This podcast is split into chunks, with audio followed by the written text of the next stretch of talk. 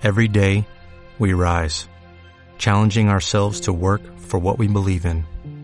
At U.S. Border Patrol, protecting our borders is more than a job, it's a calling. Agents answer the call, working together to keep our country and communities safe. If you're ready for a new mission, join U.S. Border Patrol and go beyond. Learn more at cbp.gov/careers. Gabri Ródenas. Luis Endera. Blas Ruiz Grau. Roberto López Herrero. Aquí su publicidad. Un podcast o algo así. Yo qué sé ya.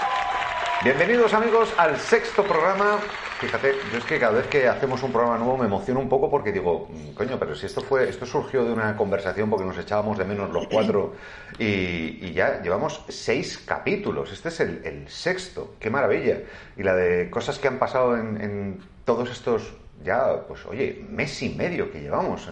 Hemos eh, asistido a unas elecciones norteamericanas, hemos visto cómo se enrocaba Trump en el poder, hemos visto cómo al final cedía y empezaba la transición o la transición, porque seguro que alguna lía muy gorda, mm, se murió Maradona y la gente decía que se había muerto Madonna, mm, en fin, han pasado un montón de cosas estas seis semanas y aquí estamos, una semana más, en Aquí su publicidad, el podcast caótico, pero de duración siempre controlada.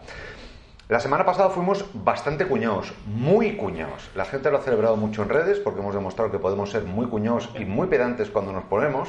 Y a mí me gustaría empezar esta semana, si os parece bien, por algo. Ya sabéis que yo siempre estoy más en, otros mundos que en, este, porque es lo que más me gusta a mí, porque además la realidad, como es una puñetera mierda, y así lo digo, porque encima en esta pandemia que vivimos estamos viviendo una especie de apocalipsis del todo a 100 de hacendado, pues a mí me gusta más vivir en otros mundos. Y vi una noticia hace ya un par de semanas que me llamó muchísimo la atención, que titulaba directamente, el, el país titulaba, ¿existen los extraterrestres? Bueno, hablaba de algo que yo había oído hacía tiempo, pero que no recordaba, que es la paradoja de Fermi. ¿Sabéis lo que es, mis queridos colegas? Ni puta idea. Sí, más o menos que con tanto que hay tiene que haber algo, básicamente. Exactamente, muy bien resumido porque es eso. Si el universo es tan grande, hay tantos miles de millones de galaxias, porque ya el universo sabemos las dimensiones que tiene, que es descomunal. El universo observable, ojo, ¿eh? solamente el observable, el que nos puede llegar la luz y no el que ya es mm, zona ciega.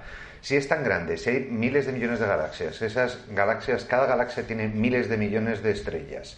Esas estrellas hay una altísima probabilidad de que tengan planetas, porque cada vez se descubren más planetas eh, extrasolares. ¿Por qué nadie se ha puesto en contacto con nosotros? ¿O por qué no hemos detectado a nadie? Esa es la paradoja de Fermi. Y ahora la respuesta cuñada de Luis. Vale. Lo primero son las distancias, que son brutalísimas, ¿vale? Porque dicen, uy, lo que está, aquí al lado. es- cuidado. Cuidado. Eh, la tecnología es bastante complicada y casi todos tenemos el mismo tiempo, aunque cada galaxia tiene su, su fecha de creación.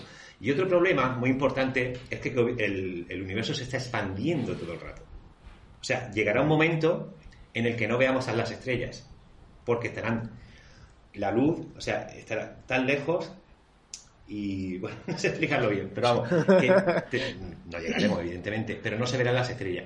Entonces, no solo tienes que ir a la velocidad de la luz para salvarte esos 400 años a la velocidad de la luz, sino que el universo se expande a una ve- velocidad brutal, con lo cual nunca terminas de llegar.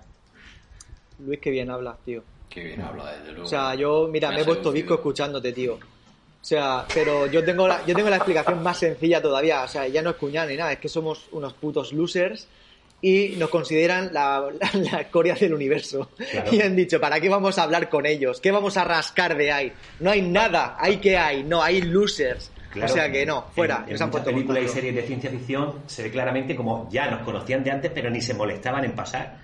Claro, ¿pa' qué? ¿Para qué vamos ahí? Estos tíos se están matando todavía aquí con, con cañonazos entre ellos. Exactamente. Yo es no sé como, si yo qué sé, tú pasas por Murcia, das un recorrido ahí por Murcia, no vas a parar en Sangonera, tío. O sea, no. Tú sigues a la gente de cabrón. Yo haciendo amigos siempre, tío. Pero totalmente, ¿eh? Totalmente. Pásalo, Te vamos a dar una Adiós, lectores de. Sangonera. No, es eso. Es una broma, quiero mucho. Y, y si hubieran venido, ya no hubiéramos dado cuenta. Y además, yo me temo lo peor, que vienen y, va- y vienen a arrasar. Tú a qué vas a un sitio. A arrasar. Ya. ¿Para qué? Para... Tú imagínate que tú eh, encuentras una cantera de oro, una mina de oro, y está habitada por orangutanes. no, orangutanes, a tomar por culo. Porque, hombre, te lo llevas de Sí, pero- si puedes. Pero en cuanto se Poniéndome, sí, sí, sí, sí, pero poniéndome un poco Gabri y buscando un poco el más el lado filosófico de esto, eso es también porque nosotros, ese es nuestro pensamiento, ¿eh? De lo que haríamos nosotros. Muy Ojo bien. con eso, ¿eh? Porque no quiere decir que toda vida que haya, que haya en otro, en otro mundo, si la hay, eh, que tenga que tener el mismo pensamiento que nosotros y ser tan destructivo como somos nosotros. Podría ser que no. Que podría ser que de verdad fuera una raza civilizada de verdad. Vamos a ver, lo que también resulta absurdo es pensar que fuera de aquí, o sea, que nosotros somos los únicos, digamos, la única forma viviente y casi... No. Eh, eh, no, o sea, me- no tiene ningún sentido pensarlo, pensar esto, ¿no? No, no, no. Sí, ¿por qué, que sí por qué no existe, viene? Pero Claro, nunca lo vamos a ver. nunca lo vamos a ver, eso es lo que tú dices. La vida inteligente tiene que estar en algún sitio. O sea Aquí que- no. Eso está claro, quizá nosotros seamos una despensa interesante, pero no... Estamos también en un punto tecnológico que aunque nos flipemos, eh, la electricidad se lleva usando un par de siglos, Internet tiene Ahora. 40 años, que estamos todavía muy, muy, muy verdes. Entonces, lo que puede pasar dentro de 500 años en plan tecnológico no lo podemos ni soñar. Bueno, de hecho creo que nosotros como especie no lo vamos ni a ver, pero, pero por lo demás bien. 500 años, le dais Sí. 500 años a la Tierra, somos súper optimistas, ¿eh? De todas maneras, es que a veces, ¿por qué pensamos tanto? Hombre, sí, está bien todo el tema de la física y tal, que la gente investigue y tal, pero digo, tampoco te compliques qué va a pasar dentro de 500 años. tío. No, no, si no, no, no, no nos vamos a enterar, ¿sabes lo que te quiero Yo voy a decir? ser tremendamente Nosotros- egoísta, yo no voy a estar. Por eso, a eso me refiero, que no, pero claro, Pero bueno, Yo sinceramente siempre, siempre he pensado que mm, es lo que, lo que dice Luis, ¿no? O sea, eh, creo que siempre nos pensamos que somos el pináculo de la evolución, que somos ¡guau! la leche en verso. Pero es que cada año hay mm, más avances, cada año hay más descubrimientos, cada año se descubre cosas que además eh, las pasamos como nos están ocurriendo ahora mismo, las pasamos como normales, ¿no? O sea, ¿quién nos iba a decir hace no voy muy lejos, ¿eh? 20 años. 20 años a cualquiera de nosotros que íbamos a tener un, un ordenador personal como los de Star Trek. Y vuelvo a Star Trek, ya lo sé, soy muy pesado, pero larga y próspera vida. Pero mm, portátil en la mano. Y eso es lo que tenemos con cualquiera de nuestros teléfonos ahora mismo. Mm, ¿Quién nos iba a decir que íbamos a estar obsesionados con eh, qué opinen de nosotros personas que ni siquiera conocemos, pero que saben de nosotros tío. porque además exponemos totalmente nuestra vida en las redes sociales y les contamos todo lo que estamos haciendo y hay una además un- un- una especie como de culto a, a una deificación total de, de lo que es la, la vida hedonista que tenemos todos que disfrutar y sobre todo la tiranía de la felicidad, que veo que ahora mismo estamos viviendo eso, que no puedes coger y decir, joder, estoy mal, estoy jodido, no, no estés triste, te dice, no, si estás triste Anímate, anímate. quieres". Claro, si estás mal es porque quieres. No, perdona, o sea, estoy mal porque las circunstancias ahora mismo no son las mejores, porque a lo mejor estás en trabajo, por la pandemia, porque por lo que sea, que sea, por un montón coño. de cosas. Sí, Claro. pero me- da la impresión que está estamos viniendo todos obligados el- a ser felices. Y Sí. si no lo somos, somos unos, un, un fracaso como sociedad. Pues somos un doble fracaso. Somos un doble fracaso. ¿no? Hay un libro que se llama El planeta americano de Vicente Verdú, ganó el anagrama, creo el premio anagrama, no sé si en 1996, que decía que en Estados Unidos eh, ser pobre es doblemente doloroso. La primera, digamos, o infeliz. La primera por el mero hecho de ser pobre o, o triste. Y la segunda por ser pobre en, un- en, el, en la tierra de la abundancia, por así decirlo, es decir, en la tierra de las oportunidades. Es decir, te damos todo lo que, lo que necesitas y aún así no has conseguido ser ni rico ni feliz. Por tanto, eres doblemente un fracasado. Eso ya lo decía Verdú en el 96. Es decir, y creo que las cosas son un poco así, ¿no? Eh, Ahora, si no eres feliz es porque tú, eh, eres- tú eres responsable de tu felicidad. Y por tanto, si no eres feliz, es que no estás haciendo las cosas bien. Pero es que a veces, Sí, coño, esto me, viene un poco a la mente que no tienes en sí que ver con la felicidad y nada, pero me está viniendo a la mente y poniéndome un poco de mal humor, Mm. dicen- para decirlo finamente, el tema de- del, del imbécil este de- del Buah. eh, que viene diciendo también lo, lo mismo, el, el- el- que si no, no se cura el que no quiere Ya, curarse. o sea, muy yo- peli- es muy no- peligroso el que no quiere eh. vivir no vive. muy, muy, muy, tal. muy peligroso. Es un poco también, no tiene nada que ver con el tema de la felicidad, que sí, también es el no ser feliz el que no quiere, pues lo mismo, no se cura el que no quiere, tío. Te La, la- hostia mano la raíz es la, o sea, la base es la misma de esa afirmación, ¿no? Lo de la felicidad, la curación. Tío, qué etcétera, peligroso que es eso, por favor, qué Muy peligroso que es peligroso, eso, ¿no? Es para suicida. todo, para todo, para suicida. cualquier ámbito, eh, felicidad, eh, Claro. salud, para todo, tío. Sea, un poco de cabeza, un poco de cabeza, hostia, que, que si no, macho, que qué mundo más guay viviríamos si todos quisiéramos ser de una manera o de otra y, y llegar así porque quiero simplemente. Se, puede quiero, encontrar un no, término tío. medio. Está claro que si no ponemos de nuestra parte, pues no vamos a hacer nada de lo que queramos o no vamos a conseguir nada de lo que queramos conseguir, ¿no? Es de las cosas sentadas en un sofá no nos va a venir a casa, Cierto, probablemente, cierto. y tal. Eso Pero es. de ahí que tengamos las- los seres humanos que responsabilizarnos de absolutamente cualquier cosa o, o circunstancia que nos venga. Tú imagínate, tienes un cáncer, por ejemplo, que es algo que un poco estamos... Sí. No, es que si lo tienes y no te curas es porque tú no lo estás poniendo de tu parte. Perdóname, yo puedo poner de mi Vete parte lo que haga falta, culo, yo puedo, pero no me, no me vengas con rollos en vinagre encima a, a demonizarme o a, o a culpabilizarme de una cosa que escapa eh, fin, Sí, estoy de acuerdo. de mi De capacidad. tu mano, tío, de tu mano. Lo que dice Gabriel, punto medio. Tenemos que ser conscientes de las herramientas que tenemos ahora, ¿no? Para, para hacer nuestro trabajo, para difundirlo, para conocer gente que nos puede eh, ayudar en la difusión o, o a realizarlo. Y, y- y no eh, deprimirse si no lo consigues a la primera, a la segunda, a la tercera. Como dices tú, no te puedes quedar en el sofá, tienes que hacer, eh, intentar lo que tienes que hacer, siendo consciente de las herramientas, que yo creo que casi nadie, por muy cuñado que son estos, es consciente, no, porque ahora yo estoy montando mi peli en mi ordenador, es que eso no se podía. No se Claro, podía. tío. Y puede ser mejor o peor, pero está la peli ahí, tío. Bueno, Y- todos, y- todos y- tenemos el ejemplo. Eso te iba a decir, nosotros como escritores somos ese ejemplo también. Claro, Los no cuatro, en la vida Luis hubiésemos también, podido... Luis también sacó un libro, ¿os acordáis? Sí, sacó el de cómo hacer un crowdfunding Muy bueno. de Totalmente. cine. No podríamos, Entonces, eh, ninguno, ninguno de los cuatro hubiésemos podido a- hacer esto, ni siquiera estar aquí a día de hoy, tío. No- creo que ni siquiera nos hubiésemos conocido. Hubiese sido una cosa, pues sí, es que es eso. Y al mismo tiempo, Luis, con lo que has dicho, el tema de que no te deprimas en la tercera o cuarta, eso, pero que si llega, que si pasa, que si te deprimes, permítete también estar mal. Ah, tío, bueno, sí, permítetelo. Sí, señor. No demonicemos el estar jodido, tío.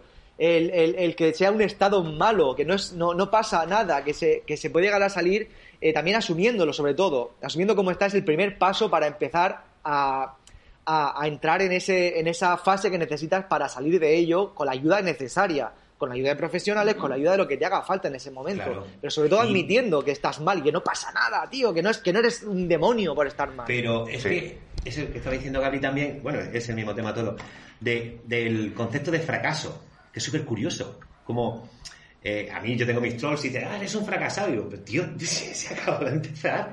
¿Sabes? ¿Cómo, ¿Cuándo te consideras que has fracasado? Exactamente. Vale, tú Yo puedes tener hasta el final de tus días- no, yo una peli que no vea nadie, lo que sea. Pero eso es, vale, es una parte del camino y ya irá mejor. Mira, me estoy acordando- me estoy acordando-. Me estoy acordando ahora, Luis, que la semana pasada, en el capítulo 5, por el culto elenco, eh, tú nos recordaste la historia del muchachito este virtuoso de la guitarra eléctrica que tocaba el canon de Pachelbel. Y nos dijiste, luego después el chaval es súper virtuoso, pero no ha tenido más cosas con el mismo mm, impacto porque Bueno. tenía millones y millones de visitas en YouTube el muchacho. Claro, es que a lo mejor tú consigues un pico en la vida, pero luego después, mm, que puedes a lo mejor cambiar otra vez y volver a tener otro pico o lo que sea. Pero claro, estar siempre, siempre, siempre, es que es un poco, yo creo que yo lo llamo el síndrome, el síndrome Cristiano Ronaldo.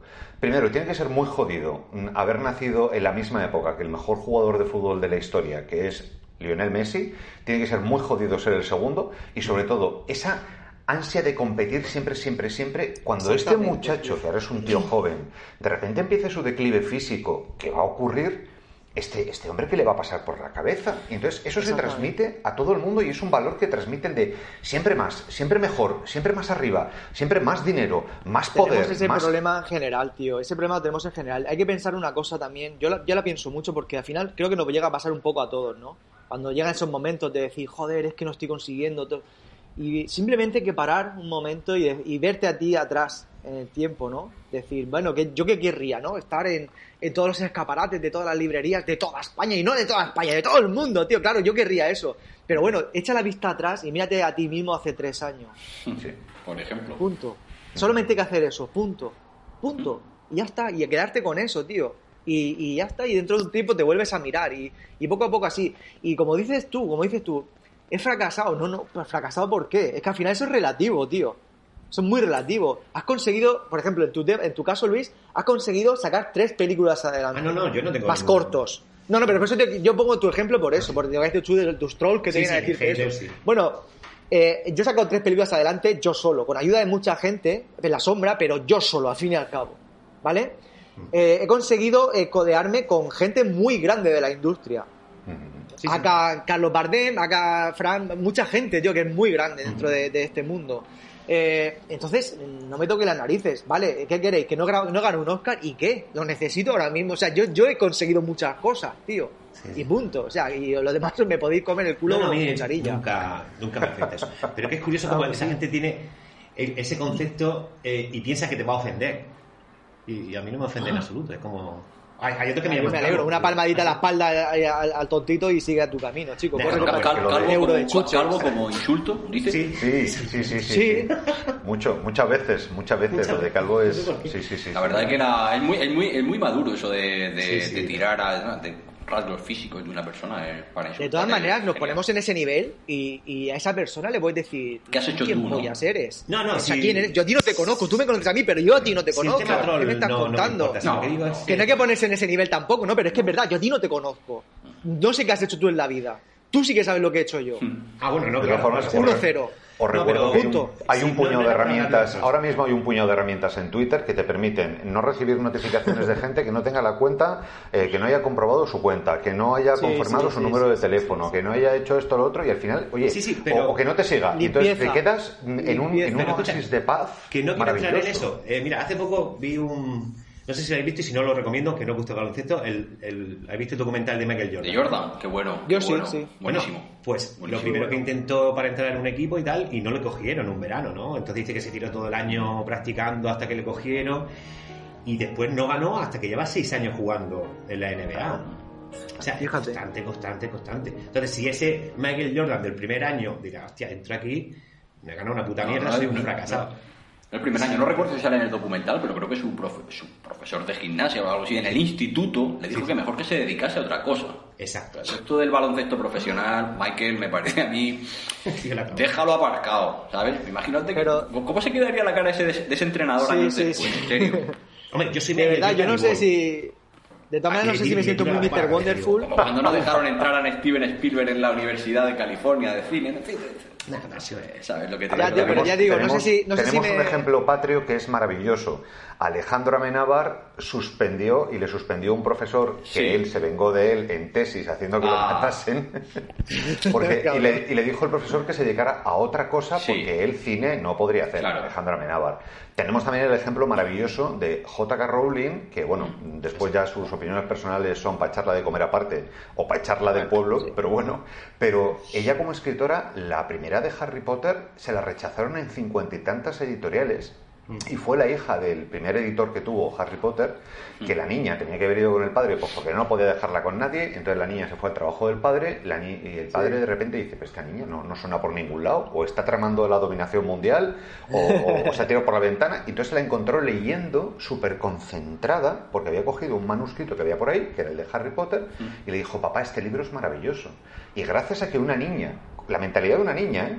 fue la que vio el potencial de Harry Potter, después el resto es historia, y esta mujer es ahora, aparte de una gilipollas, porque creo que es una gilipollas. J.K. Rowling, porque cuando se pone en plan trans excluyentes para matarla, eh, pero es una de las, eh, de las autoras más leídas, creo, si no me equivoco, que es eh, la saga de Harry Potter, está incluso a nivel de copias y de con toda la saga, con todos los libros que son, más vendido incluso que la Biblia. Pero ese dato no lo sé y si Ya. me pueden ofender los abogados. Me los que- los que imagino que de esos, colgados, 50, de esos 50 editores que la rechazaron, o editoras que la rechazaron, ya quedarán menos. Correría la cicuta por ahí. Creo que es Stephen. Stephen King, creo que tenía un clavo en su. Sí, colgado, sí, y entonces, totalmente. claro, Sí, las sí, cartas sí, de rechazo sí. que recibía Las cartas de en, rechazo. en el clavo también creo que tiene que, o sea, debió correr la cicuta Sí, por ahí cuando aquel que es, eh, yo la gente que no esté escuchando y tal, y para la gente joven que no estáis escuchando, vamos a darle un consejo.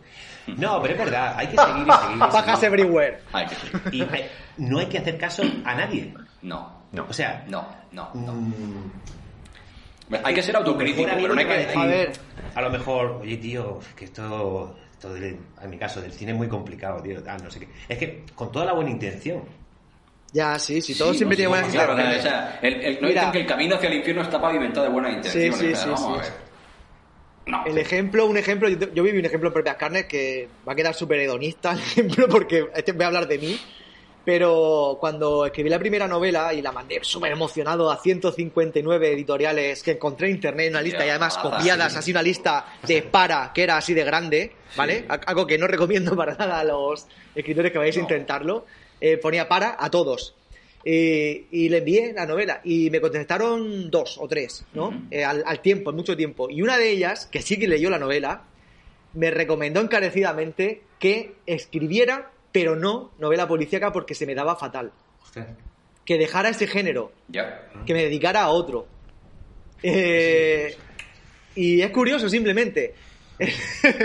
Yo Oye, no tenéis la novela, eh, aquí- tenido problemas. Para, para los, para los que nos oyen en audio solamente, acabo de coger y enseñar a la cámara la novela No robarás de Blas Ruiz Grau, que ¿cuántas ediciones llevas ya, maricón? De No robarás.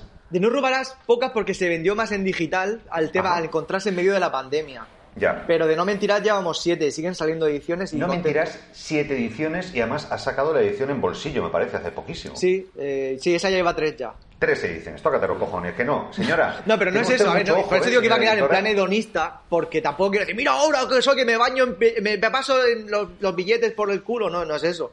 Pero sí que es cierto que al fin y al cabo he basado mi eh, literatura en ese género en el Sí. que parece que a mis lectores les gusta. Cuando me recomendaron encarecidamente que lo dejara porque era un desastre, sobre todo, que esto es lo que más gracia me hace a día de hoy, en procedimiento policial. Que digamos que es la parte en la que me he Oye, especializado pues, un poco. Blas, eh, perdona, perdona un segundo, pero a lo mejor te hizo un favorazo, porque yo no sé si a lo mejor tú, de algún modo subconsciente o consciente, te pusiste a aprender muchísimo. De hecho, has sacado dos libros de ensayos. Eh, uno es Sí. Que nadie toque nada y el otro es el de Asesinos eh, En serio. en serio. Y, coño, ahí demuestras un conocimiento de, de lo que es el procedimiento policial serio y no CSI, no fantasías de estas Sí, que nos sí. enseñan las series americanas. Joder, pues, hostia, eh, esta señora de verdad, que ojo, o sea, por favor, eh, a lo mejor ella es la que te tendría que dedicar a otra cosa que no fuese editar libros. Probablemente ya lo No. Eh, lo que pasa es que sí que es verdad que sin querer eso, es verdad que sí he sido mucho de tocar los cojones y si me dices algo así, voy a por eso. También te lo digo que soy un poquito así. Si tú Oye, me dices pues- que no valgo para una cosa, me, pues- empe- me empecino en eso. Os quiero dar un dato curioso porque que estábamos hablando precisamente que, fíjate, hemos empezado con extraterrestres y estamos hablando ya de casi casi filosofía, filosofía mola, vital, tío. ¿no? Es casi Cuando hablamos de lo de fracasar y cosas de estas, o ahora mismo también hay una especie como de, yo no sé si llamarlo corriente o, o de que tienes que triunfar, además tienes que triunfar siendo muy joven, ¿no? Tienes que ser como Mark Zuckerberg, tienes que Sí. ser em, como Miley Cyrus, tienes que ser Claro. prácticamente un, un joven prodigio, no un niño prodigio, pero sí un joven Y prodigio. un, un Bueno, matiz. ¿Eso te lo dice gente que ha sido o que fue niño prodigio o gente que no ha hecho absolutamente nada? Joselito, que- Joselito te lo viene a decir Vamos a ver, ahora. Esto es como, como- por, por hablar, uno puede pedir cualquier gilipollez, ¿no? Como que alguien salte de un trampolín de 10 metros mientras va cantando y hace un plato tipo Masterchef. O sea, o sea el Y reality todos tenéis que ser como yo, ¿no? Venga, Bueno, vamos a ver. por eh, culo. ah, como Joselito, no tienes que triunfar de joven, ¿no? Como Miley Sí, Cyrus sí, sí. decía. Perdona por interrumpir. Pues mira, fijaos, por ejemplo, mm, Arturo Pérez Reverte publicó su primera novela, El Húsar, en 1986 cuando ya tenía 35 años. Miguel de Unamuno publicó su primera novela con 33 años, pero es que vamos subiendo y, por ejemplo, Matilde Asensi publicó El Salón de Ámbar con 37 Pues sí. años. Eh, Dulce Chacón, querrán ponerle nombre, en 1992 con 38 años. La primera novela del celebradísimo, al que yo le tengo un asco personal enorme, Miguel de Cervantes, y algún día contaré por qué. Sí, sí, es que no lo soporto a ese señor. Esto tienes que quitarlo, Luis. No, Cuando, cuando se pone a Cervantes- no lo aguantas, se cambia de canal, ¿a que sí? El asqueroso de Cervantes publicó su primera novela con 38 años, La Galatea, que digo yo que este se podía haber dedicado a otra cosa. Bueno, pues os voy a explicar por qué le tengo asco a Cervantes, coño. Sí, por favor. Sí, Sí. tenemos una gran... Sí, por favor. Yo ya sé que la gente, mis opiniones, normalmente eh, cuando digo que el padrino me parece una mierda sobrevalorada, me caen a pedos. Vale, me importa tres cojones. Ya tengo yo una edad en la que me importa tres cojones lo que la gente opine de lo que yo opino. Miguel de Cervantes es el tío que se cargó la novela de fantasía en España. Y se la cargó porque, como parodió las novelas de caballerías, que eran el germen de la fantasía, Y aquí en España ya no se pudo escribir nada que fuese ni siquiera un poco fantástico, que tuviese un dragón, que tuviese... Mientras en otros países esa tradición siguió y tuvieron obras maravillosas de viaje al inframundo, por ejemplo, como mm, eh, Fausto de Goethe, eh, aquí en España no. Aquí en España, por culpa del puto manco de los cojones, nos hemos quedado sin fantasía y la fantasía, género que yo ahora mismo practico mucho, se sigue considerando un género menor. Así que Cervantes, donde estés, en el infierno, vete a tomar por culo. cabrón. Cervantes, sé que me estás mirando, cabrón. No, te escuchando tu podcast ahora. Cervantes, escúchame. Te falta decir eso, tío. Una tabla Ouija. Escucha, eh, falta para- Hombre, pero también Me yo he España, un poco. Aparte de por el libro, es porque la iglesia aquí tela. En cualquier cosa rara que te saliera del sitio, o, a la hoguera. Eso es otra. Pues encima, encima, si encima le hizo el trabajo ya a la Iglesia Católica, más para querer a Miguel de Con la iglesia hemos topado. Vamos, A ver, hombre. Está muy Me he polémico. escandalizado porque pe- pensaba que Robert iba a salirte por, por cualquier sitio raro. Iba a decir, me cae mal Cervantes porque. No, pero la verdad que has dicho una cosa, mm, tengo que decírtelo, Está bastante mm, bien coherente y la verdad que en ese sentido te, te apoyo, ¿eh? Llevo muchísimos años pensándolo. O sea, es como Sí, lo sí, de. no tenía ni idea, tío. La- No lo había planteado de esa forma nunca y la verdad que tienes tu, tu puntito ahí diciendo eso y... Y una cuñadez, y esto es cierto, dice celebro con L. Cervantes. ¿No? Gabriel, ¿me lo puedes confirmar? Que la primera frase se Eh, no, ahora mismo de entrada no. Vamos. No, no tengo el dato en la mente. A ver, eh, también puede ser Luis porque eh, Sí, está yo me acuerdo que hay, hay unos, hay unos un- siglos ahí de diferencia, quizá. Sí, había unas, unos diálogos, me parece que se llamaban diálogos de, de la lengua eh, castellana o algo así, en la que había dos que hablaban, porque claro, para explicar las cosas lo hacían en plan dialogado, era muy cachondo, Mm. y decía, maestro, mm, ¿qué es más correcto, decir árbol o decir eh, albor? Y entonces él le decía, si bien es más correcto albor porque viene del latín, Mm. el populacho ya dice árbol y deberíamos hablar como el populacho o algo así. Entonces, probablemente Sí. pues, en su época... Eh, pues, la, decía la celebro. RAE ha metido ahora eh, al- almóndiga, o sea, en, en- diccionario. Almóndiga. O sea, amigo. quitar las tildes de solo, de, de algunas cosas de pronombre, pero mete almóndiga en el. Murciégalo. Murciégalo también está muy bien. Sí, o se inventan cosas como que, ahora que- pongan aiga y todas esas cosas, ¿no? Y- digo, Sí, sí, Toballa. Y bayonesa. el ¿eh? Tribunal de la Higa. Bayonesa. ¿Cómo vamos de también. tiempo, Luis? Bayonesa, sí. Hostia, que hostia tienen, tío. Hostia, a mano abierta, además. Nos quedan como 10 minutos, eh, os aviso, porque yo estoy viendo por aquí mi grabación de audio y Sí, sí, llevamos yo veo 26 esto. minutos, o sea que... mm, Oye, bien, pero bien, Ah, ¿eh? sí, sí, sí. Eh, que ya lo que queráis, ya para el tiempo que Yo nos tengo queda. Yo tengo un par de noticias. Bueno, Que bueno, bueno, como estamos hablando de Dale, dale. literatura, de lo que son, nos lo comenté a Roberto, no sé por qué, el tema de los lápices, ¿no? De lo- que ya no sabemos escribir con el lápiz. Ah, es que vi una bueno. noticia que no quiero ponerla a ver si se me rompe esto. Pero. ¿Qué era? Que decía que la mayoría de la gente ya no sabe escribir bien con, con el lápiz. Bueno, ¿eh? a ver, yo siempre lo he dicho, yo tengo, yo tengo mano, yo escribo, yo tengo letra de médico borracho, o sea, mm, y bueno, también muchas veces digo que yo escribo peor que Ramón San Pedro sin palito. O sea, yo no me entiendo. ¿Qué no me pensáis? entiendo mi letra. ¿Que es una pena que se pierda? Yo soy de los que pienso que eso era, ese es el pasado.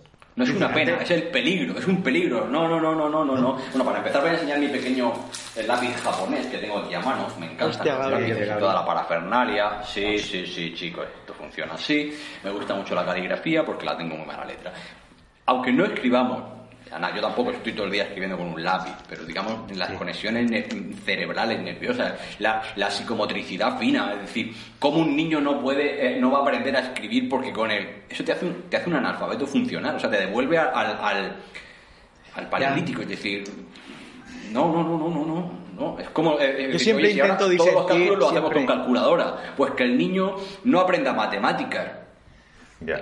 No, no, no quiero llegar ahí, pero. Ya, ya. No sé. Hombre, lo que sí que es cierto es que hay cosas que antes utilizábamos muy habitualmente y que han sido totalmente superadas y que ya no lo hacemos. Yo, por ejemplo, yo, mira, un ejemplo. Eh, hay un montón de comida que ya viene preparada, Sí. procesada y que directamente la compramos así, por lo menos nuestra generación. Yo no conozco a nadie de mi generación, y yo soy nacido en el 70, que todavía siga haciendo como hacía mi madre y apestaba toda la casa. Los callos compraba lo que es el- la, la tripa de, Sí, sí. del cerdo la metía con no sé qué productos, la lavaba, estaba ahí como dos días y, y toda Mi la madre casa lo sigue estaba- haciendo, tío. Mi madre lo sigue haciendo. Joder, pues que me mande un tupper, que me encanta los Sí, tío, lo sigue haciendo. Es algo, es, es una cosa que, que no sé, como si lo necesitara que fuera así ella y lo sigue haciendo, tío. Vale. Pero hay otras cosas, por ejemplo, que no, no hacemos ya. O sea, eh, hay un montón de, de cosas que la tecnología nos ha permitido avanzar. Yo, ¿cuánto, ¿cuánto hace que comprasteis un periódico en papel? Yo hace más de 10 años que no compro un periódico en papel y la última vez fue porque salió una colección de algo que me interesaba. Simplemente, simplemente fue por la colección. O sea, yo cogí el periódico y lo tiré porque para mí una noticia que se ha impreso de madrugada, se ha terminado, se ha cerrado la edición a las 10 o a las 8 de la tarde del día anterior y yo lo veo por la mañana, cuando sé que ahora mismo con un clic me estoy enterando en vivo de lo que está ocurriendo, para mí es tecnología obsoleta. Mi suegro, por ejemplo, sigue comprando todos los días el periódico, además siempre es su mismo periódico, él les fila una cabecera, que es la que le gusta, y yo en cambio... mm, Lo veo muy bien. El país, el mundo, no sé qué. No, no. Tú lo compraste por algo que te interesaba, lo mío fue peor porque los, los últimos periódicos que he comprado yo porque salía yo en ellos. Claro, claro. yo- Para dársela a mi madre, tío. Para coger la página y dársela a mi madre, tío. Eso es peor aún.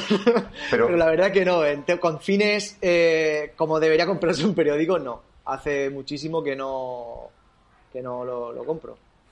Pues a mí me encantan las cosas, aunque celebro mucho poder estar aquí con vosotros gracias a la tecnología, etcétera, etcétera. Me encantan las cosas manuales. Me gusta cocinar. Pero porque tú eres un outsider, Gabriel. Pero, bueno, pues sí, O sea, Gabri que efectivamente. va siempre en contra de-. Me gustan las máquinas de escribir, tengo dos, eh, me gusta, lo que no tengo son carretes, eso me fastidia. Mis polaroids, mis lápices, mi- mis padres sí siguen comprando el periódico, es decir, ese tipo de cosas, es, es que... Pero tenemos Gabri, que ser la gracias a gente como sentido. tú, el mundo sigue hacia adelante, Eh. tío. Gracias. No, no, no. O sea, no digo que mi postura sea la... Ojo. Pero, Ojo, que la, la postura de Gabri es una postura que hace muchísimos años ya, incluso hasta tuvo, eh, no sé si corriente filosófica, pero existían los luditas. Claro, los que eran luditas, que lo que se negaban a los avances tecnológicos, porque Claro. decían que, que, claro, que eh, la tecnificación de una fábrica iba a echar a los obreros. Entonces, oye, pues Eh, nada. a mí lo que me preocupa, porque bueno, ya no soy tan corporativista, por así decirlo, pero lo que me preocupa es que si pasara cualquier cosa, si tenemos una dependencia tan grande de la tecnología, eh, Ya. ¿Os imaginar que de repente todo se fuera al traste? ¿Sabríais hacer, por ejemplo, un vaso de cristal, penicilina? Ya no hablo de un teléfono o un ordenador. Es decir, mm, ha- ha- haría falta otro tipo de mecanismos de supervivencia. Entonces, por eso me. Sí, me en eso- gusta en eso estoy de acuerdo. hacerlo Hay una con- serie, con- con las hay una serie de ciencia ficción que no me acuerdo ahora cómo se llama y no me voy a poner a buscarlo, pero Entonces que la parte de, ese, parte de ese planteamiento que es que eh, por un tema, no sé si por inversión de los polos o qué, pero toda la electricidad del planeta se va al carajo. Y de hecho, además, eh, las series se, se mueven con caballos, se mueven, están con escopetas pero mecánicas Mm. y no tienen nada eléctrico porque se ha ido todo a la mierda la electricidad. ah, sí, ella, esa es- se llama farmacia de guardia. Ahora lo voy a decir, lo voy a decir y me voy a poder acordar. No me acuerdo. Lo que- cómo lo se llama. peor es Espérate que- que lo mire. Ahora, No, a mí final también me, me- me habría encantado saltar así como un friki, ¿no? De, hostia, es tal, pero la verdad no, no sé. ¡Ay, farmacia! Netflix, farmacia de guardia! Pues lo estoy buscando ahora por gilipollas. ¡Hala! Ahora, Lo peor, Robert, es que te hayas pensado que de porque verdad iba a decir algo, iba a decir algo mecánico, escopeta. Se llama Revolution.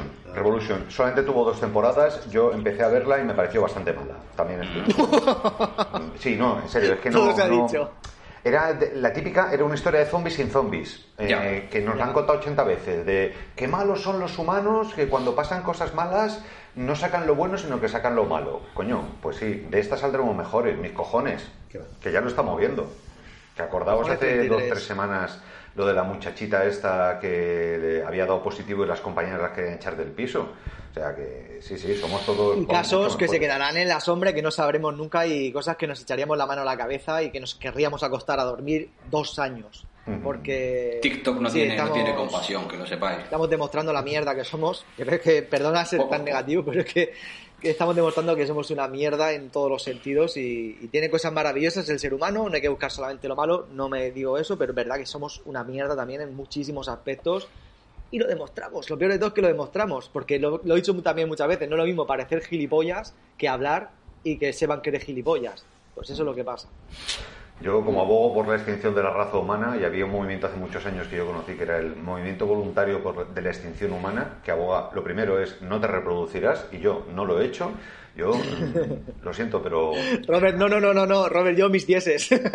Mis dieces. a mí, ¿qué queréis que os diga? Me importa tres narices lo que vaya a pasar después de que yo ya no esté en este mundo, como decía Tendría que escribir a alguien una sobre esto y llamarla Homo Stintus o algo, no sé. Sí, tío. ¿sabes lo que pasa? Que ese, ese, ese alguien empezó a escribirla y resulta que se dio cuenta que precisamente estaba contando una historia de zombies sin zombies y no podía aportar nada nuevo. Pero creo que habrá noticias sobre eso Sí, sí, sí, se dice que Tenemos- la tenemos cosa, ganas- tenemos ganas de- que la de cosa va hacia adelante, se dice. Sí, sí, Muy sí, bien. sí, sí. Señores, nos estamos quedando sin tiempo ya. Mm, programa sexto. Este nos ha quedado un poco más oscurito, ¿eh? El 5 nos quedó mucho más cuñado. Me ha gustado muchísimo, siete- te lo digo de ver, os lo digo a los espectadores como, como, como contribuyente. Me he sentido muy a gusto en este programa porque estos programas, los que, que fluye la conversación, en los que está tan a gusto uno hablando, tío, para mí son maravillosos. Oscuro o no, maravilloso, tío. Que Bueno, Os, os no enseño hay. una, os enseño una piña entonces para... Gabriel enseña una piña, pero una piña de piñones. Una piña de piñones pi- sin piñones. ¿m? Ya. No sé, por, Bueno, por vamos a hacer- un poco el ánimo y tal. Que lo he pensado, que no estamos haciendo como los youtubers. Que es decir, darle al like y suscribirse, que parece una tontería. Ah, pero hay que sí. hacerlo. Sí, es verdad, Pues sí. por favor. Pues denle al like y Y suscríbanse. suscríbanse. Exacto. Sí, sí. No sé por qué. ¿Por qué siempre lo decimos todo con acento sudamericano cuando queremos hablar de YouTube? Porque Yo no lo he dicho yo lo hemos hecho. americano. Pues, pues yo creo que porque no. Ay, por cierto, por cierto, se me olvidó comentar que un saludo a gente que nos ve desde Cerdeña y un saludo a gente que nos ve desde Panamá, que nos han escrito en Twitter. Por cierto. tío, va- que- pero ahora en serio, vamos a integrar a, a los africanos. Amigos, denle al like y suscríbanse. ¿Qué es? Ah, ala. Las, tío, por Hasta el programa la cara de piña, tío. Sed buenos. Chao. Chao. Gabri Ródenas. Luis Endera. Blas Ruiz Grau. Roberto López Herrero. Aquí su publicidad. Un podcast o algo así. Yo qué sé ya.